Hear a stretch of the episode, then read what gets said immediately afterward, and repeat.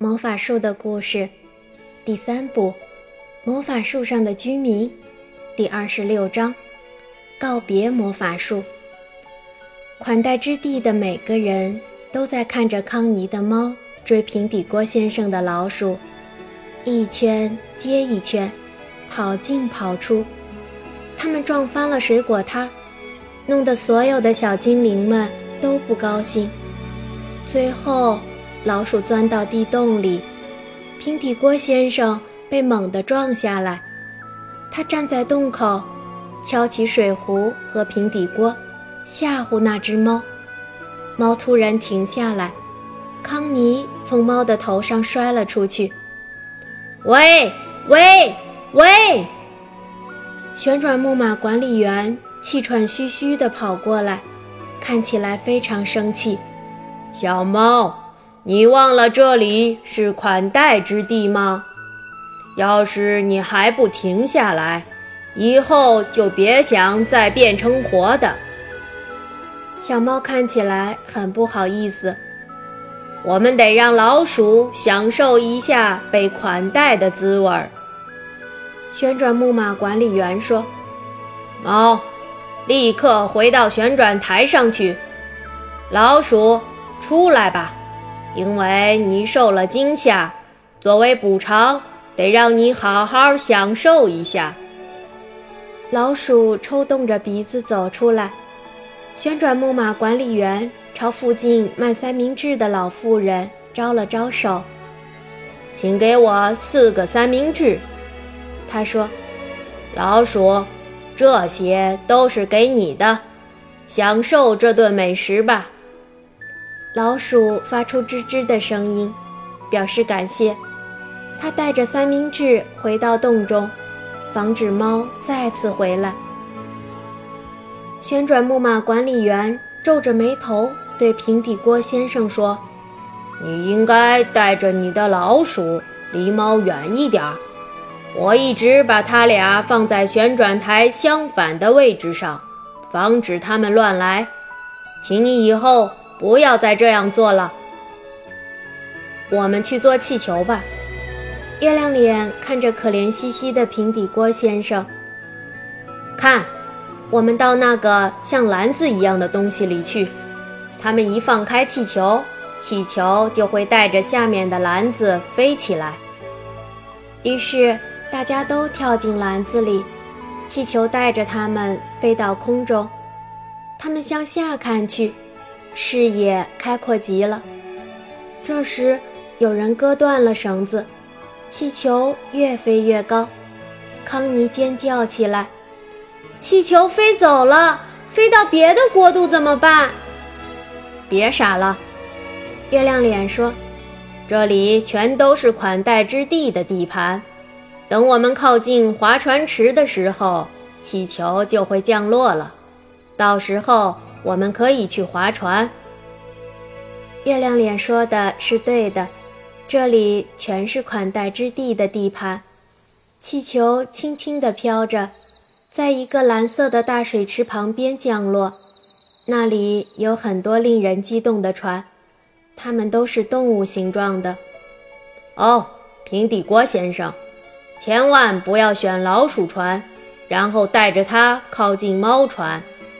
月亮脸说：“快点来，平底锅先生，咱俩划同一条船，这样你就不会再有麻烦了。”思思仙女说：“他们推着平底锅先生进了一条灰白色的海鸥船，瞧，走进了一条鲸鱼船。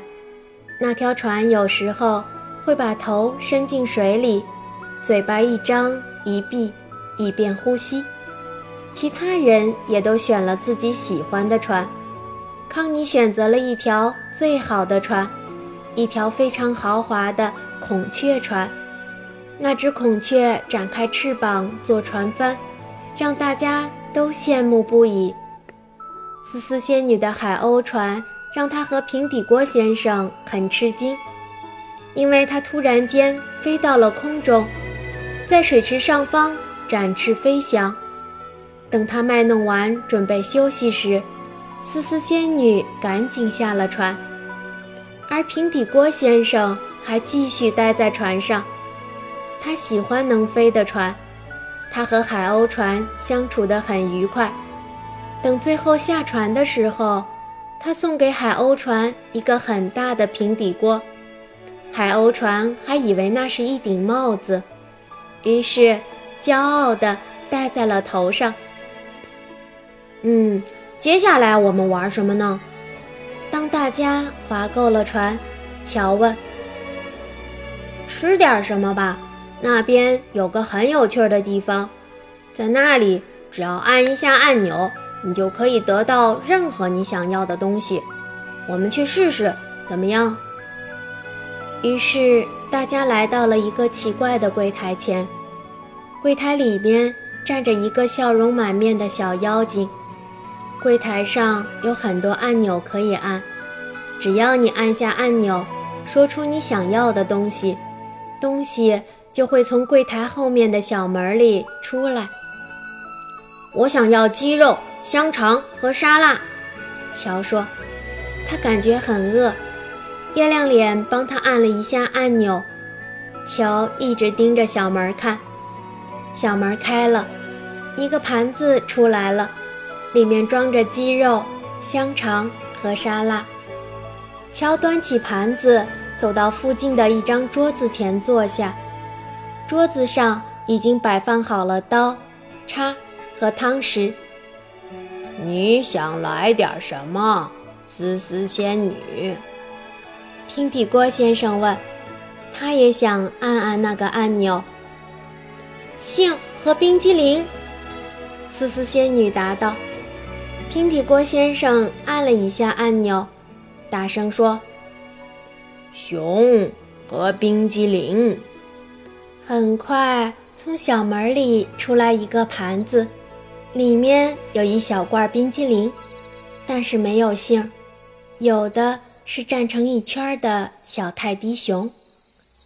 天啊，平底锅先生，我说的是杏，不是熊！丝丝仙女大叫道。她把盘子还给柜台后边的小妖精，然后自己去按按钮。装有杏汁儿的杯子从小门里出来了，丝丝仙女端过去，和乔坐在一桌吃起来。我要一大块巧克力布丁。月亮脸说着，按动了按钮，一盘他从来没见过的巨大的巧克力布丁从小门里出来了。平底锅先生按了一下按钮，要了一份樱桃派和黄瓜三明治。他找了一张桌子坐下，开始享用美食。大家都点了自己想要的食物，其实他们都要了很多，因为按按钮点东西实在太有趣了。那些按钮太神奇了，可以生产出他们想要的任何东西。就算康妮要了一个塞满香肠、配有冰镇巧克力。上面还撒满糖浆的草莓蛋糕，在按下按钮后，都准确无误地送到了。康妮说：“草莓蛋糕吃起来棒极了。”吃完之后，大家去了马戏团，在那里大家玩得很开心，特别是当他们想骑马的时候，每个人都骑上了一匹漂亮的马，坐在马背上。绕着马戏团转，太有意思了。接着，大家来到了一个魔术师的房间，坐在地板上看魔术师表演魔术。他是大家见过的最棒的魔术师。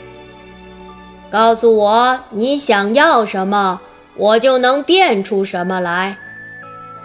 每个魔术表演完之后，他就会大声说，然后就有人或精灵们。喊出更难的东西让他变，他总是能变出来。变一些玫瑰，放在我的水壶里。平底锅先生一边说，一边拿出水壶。简单。魔术师用魔杖点了一下水壶，房间里立刻弥漫着玫瑰花的香味儿。平底锅先生打开水壶的盖子。把手伸进去，拿出了许多深红色的娇嫩的玫瑰。他送给每人一支，别在身上。让我绕着这个房间飞！康妮大叫道。他一直特别渴望能飞起来。魔术师轻点了一下康妮的肩膀，然后两只蓝色的大翅膀就从那里长出来。康妮开心极了，她轻轻拍打着翅膀，像蝴蝶一样飞起来。它轻得如羽毛一般，在空中自由地飞舞。哇哇！这是我收到的最好的款待。它再一次飞起来，大叫道，然后它落到了地上。魔术师再次轻点了它一下，翅膀便消失了。康妮很失望，他本想能自己保管翅膀的。如果他有翅膀，他就不会把回家的事放在心上了。这时，魔术师从乔的耳朵里拿出来两条金鱼。瞧瞧这放金鱼的地方，魔术师说：“你应该把金鱼养在鱼缸里。”可是，可是，乔惊叹着，还没回过神来，就见魔术师。从丝丝仙女的头顶上变出一个空鱼缸来，然后他让乔向一边歪歪头，鱼缸便装满了水，那水就好像是从乔的耳朵里流出来的一样。